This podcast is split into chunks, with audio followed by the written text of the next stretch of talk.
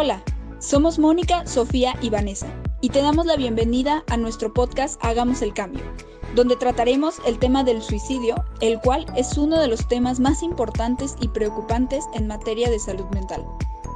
En este segundo episodio hemos traído a la licenciada en psicología, tanatóloga y suicidóloga con certificación internacional, Nancy Leiva. Ella nos hablará sobre la ideación suicida en adolescentes, la atención a pacientes que han pasado por un intento suicida y algunas formas de prevención que como sociedad podemos tomar para evitar que el suicidio siga creciendo.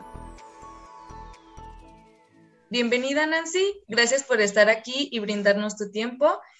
Eh, tenemos una pequeña entrevista sobre un tema que pues está sonando mucho en la actualidad y es muy delicado, el cual es el suicidio. Bueno, para empezar, nos gustaría que nos platicaras un poquito sobre tu experiencia laboral. Claro que sí, muchas gracias por la invitación. Eh, yo soy psicóloga, soy eh, tanatóloga y también cuento con la certificación eh, mundial por la Red Mundial de Suicidólogos.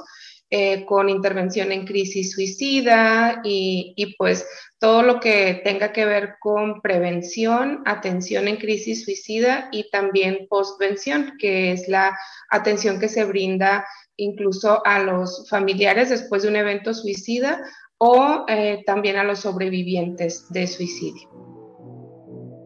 ¿Cómo abordar la ideación suicida con adolescentes? Bueno, este es un tema bastante delicado e importante. Una de las cosas que creo que es eh, básico que todos tengamos claro es que no es lo mismo eh, el deseo de morir que todos llegamos a experimentar y las ganas de quitarse la vida o la ideación suicida. Muchos podemos pasar por episodios en los cuales decimos me quiero morir o no quisiera estar aquí y eso es completamente diferente a tener una ideación. Cuando estamos hablando específicamente de adolescentes, tenemos que prestar mucha atención no solamente a lo que se habla, sino también a lo que podemos notar con sus comportamientos, con su lenguaje corporal, con sus, eh, con sus entrelíneas, ¿no? Esa parte de decir es que realmente no sirvo para nada, es que no sé qué estoy haciendo aquí o solamente soy un problema, etcétera el cómo manejar la ideación suicida en general en cualquier etapa de la vida. Lo más importante es que se maneje de forma directa y concreta. Vaya, sin irnos por las ramas. La ideación suicida tiene que abordarse como tal en el preguntar, ¿has pensado en quitarte la vida? Si la respuesta es sí, entonces tenemos que seguir preguntando, ¿has pensado cuándo quitarte la vida? Si la respuesta es sí, tenemos que seguir preguntando y decir, ¿has pensado cómo hacerlo? Cuando detectamos que esas respuestas son afirmativas, entonces inmediatamente tenemos que buscar un apoyo profesional. Eso sería lo más importante. La ideación suicida se detecta cómo cuando vemos focos rojos, señales de alarma, cambios en el comportamiento, en este caso del adolescente, que a veces no lo expresa, en ocasiones sí, podemos incluso encontrar hasta notas, eh, publicaciones en redes, mensajes de texto que tengan que ver con una desesperanza, ¿no? En sí, la palabra desesperanza, cuando hablamos de, ideación suicida, es una palabra que tenemos que tener muy presente.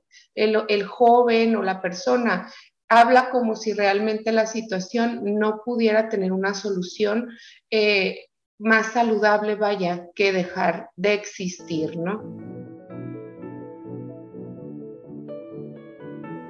¿Cómo realizar una evaluación de esta conducta suicida en un adolescente? La evaluación eh, específicamente parte del trabajo inicial terapéutico. ¿Por qué? Porque tenemos que eh, ayudar a identificar cuáles son los factores de riesgo, cuáles son los factores de protección. Eh, tal cual mm, podemos apoyarnos de algunas escalas pero son eh, ya en, trabajo terapéutico dependiendo de la situación.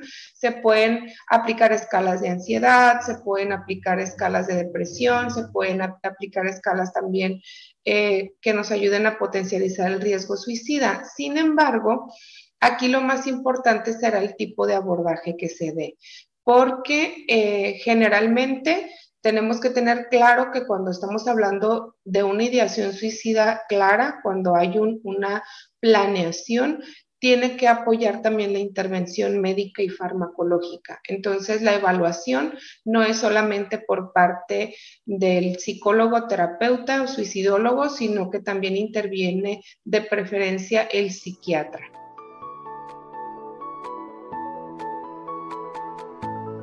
¿Existe algún tipo de programa sobre prevención suicida en México que creas tú que sea efectivo y que se pueda impartir en diferentes instituciones?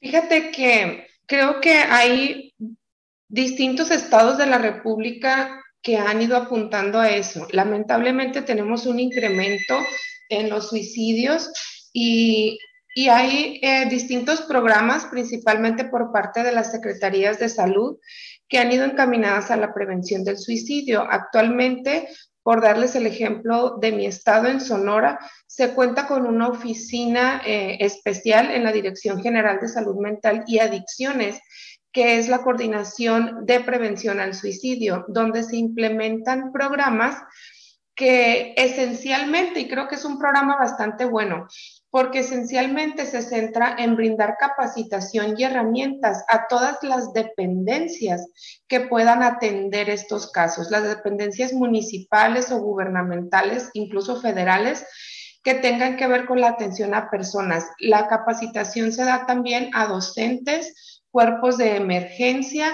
y cualquier tipo de institución que pueda hacer la detección oportuna de la ideación suicida o que pueda atender específicamente los intentos de suicidio. Entonces, creo que este tipo de programas son los que apuntan hacia la prevención y la atención oportuna.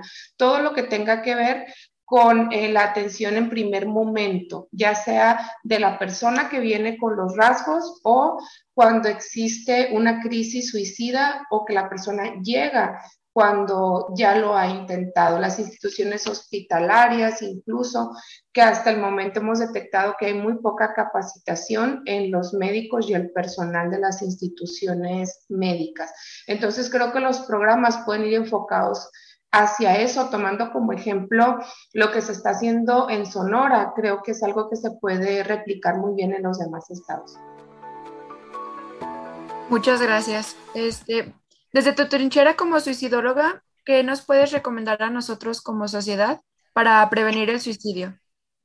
Que aprendamos a escucharnos, que aprendamos a escucharnos todos, que ayudemos a los niños, a los jóvenes a escucharse, creo que estamos en tiempos donde tenemos que priorizar la salud mental y hablar de, eh, de suicidio y de prevención de suicidio es hablar de salud, o sea, hablar de salud mental. Se ha detectado que más del 90% de las personas que se quitan la vida o que tienen intentos de suicidio eh, padecen algún trastorno psiquiátrico, en ocasiones no detectado o si ha sido detectado, no ha sido eh, llevado con un tratamiento adecuado, no ha tenido una adherencia adecuada al tratamiento o un seguimiento.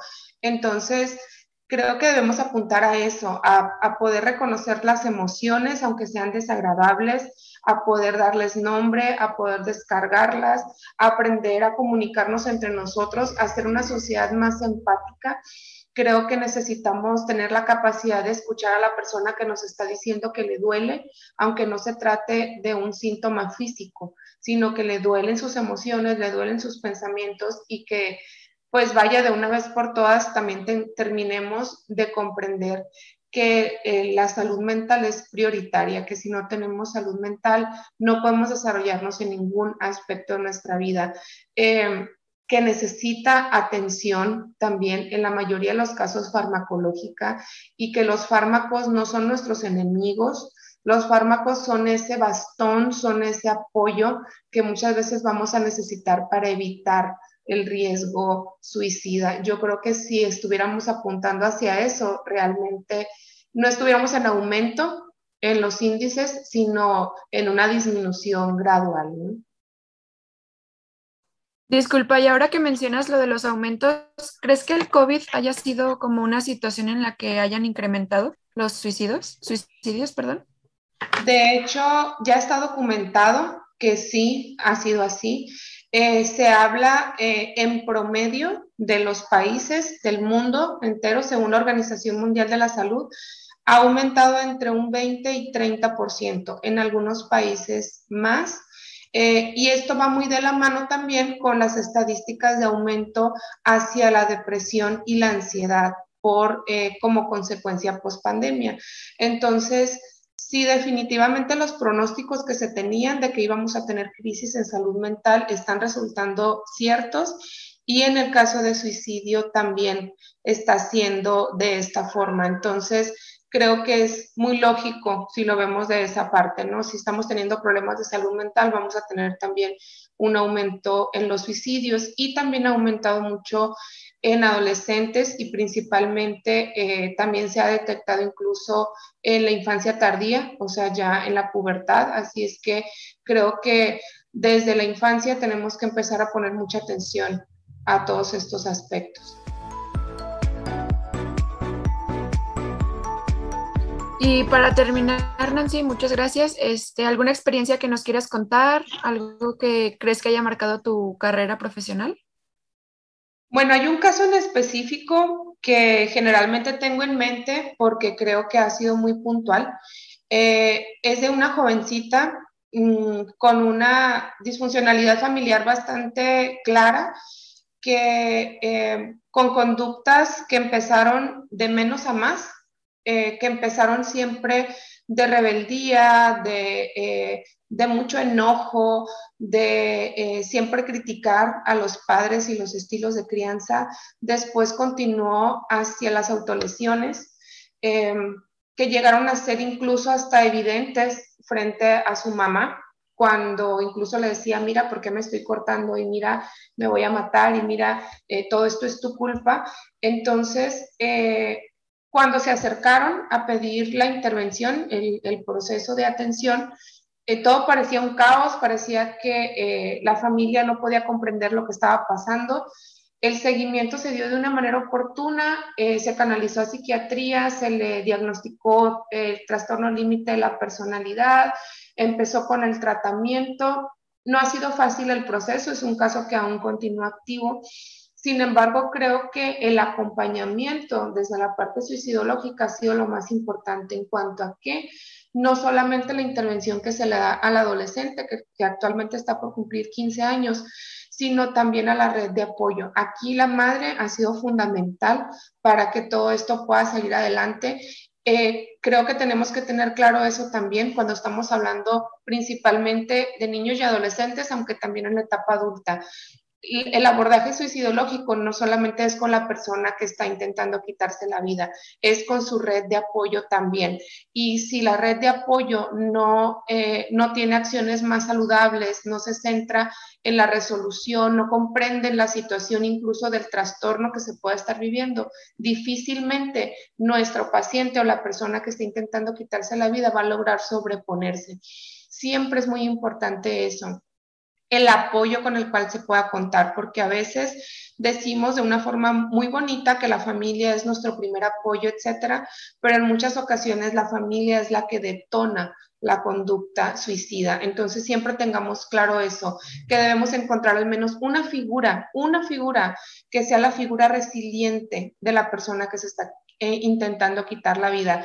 No importa si no es mamá, no importa si no es papá, no importa si no son abuelos, quizá puede ser un tío, quizá puede ser un amigo, quizá puede ser un vecino, quizá puede ser un maestro, pero logramos, necesitamos lograr identificar una figura de apoyo resiliente, de comprensión, de escucha que pueda acompañar el camino de este joven o de esta persona que está intentando acabar con su vida. Muchísimas gracias, Nancy. De igual forma te agradecemos por tu tiempo, por compartir nuestras experiencias. Y pues es siempre lamentable hablar de ese tema porque nos damos cuenta que tristemente cada vez hay más suicidios. Y pues muchas gracias por tu tiempo. Sería todo por nuestra parte. Gracias por acompañarnos el día de hoy en nuestro capítulo del podcast. Gracias a ustedes. Yo sé que es un tema difícil de hablar, pero que es necesario que hablemos. Entonces, qué bueno que lo están haciendo. La única manera de afrontar las cosas difíciles de una forma saludable es hablándolas, es aprendiendo de ello. Cuando estamos viviendo una situación difícil, siempre tengamos en cuenta que el aprender de lo que estamos viviendo va a ser un punto a nuestro favor. Entonces, gracias también a ustedes por mostrar interés y por eh, pues trabajar juntos en esta, en, este, en esta gran labor que es la prevención del suicidio.